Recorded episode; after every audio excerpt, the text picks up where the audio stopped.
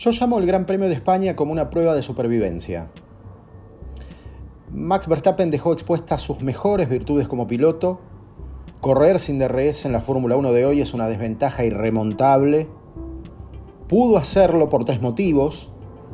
Primero sus propios méritos, después la capacidad estratégica de su equipo y finalmente por el aporte incondicional, y esto quiero remarcarlo, de Sergio Pérez.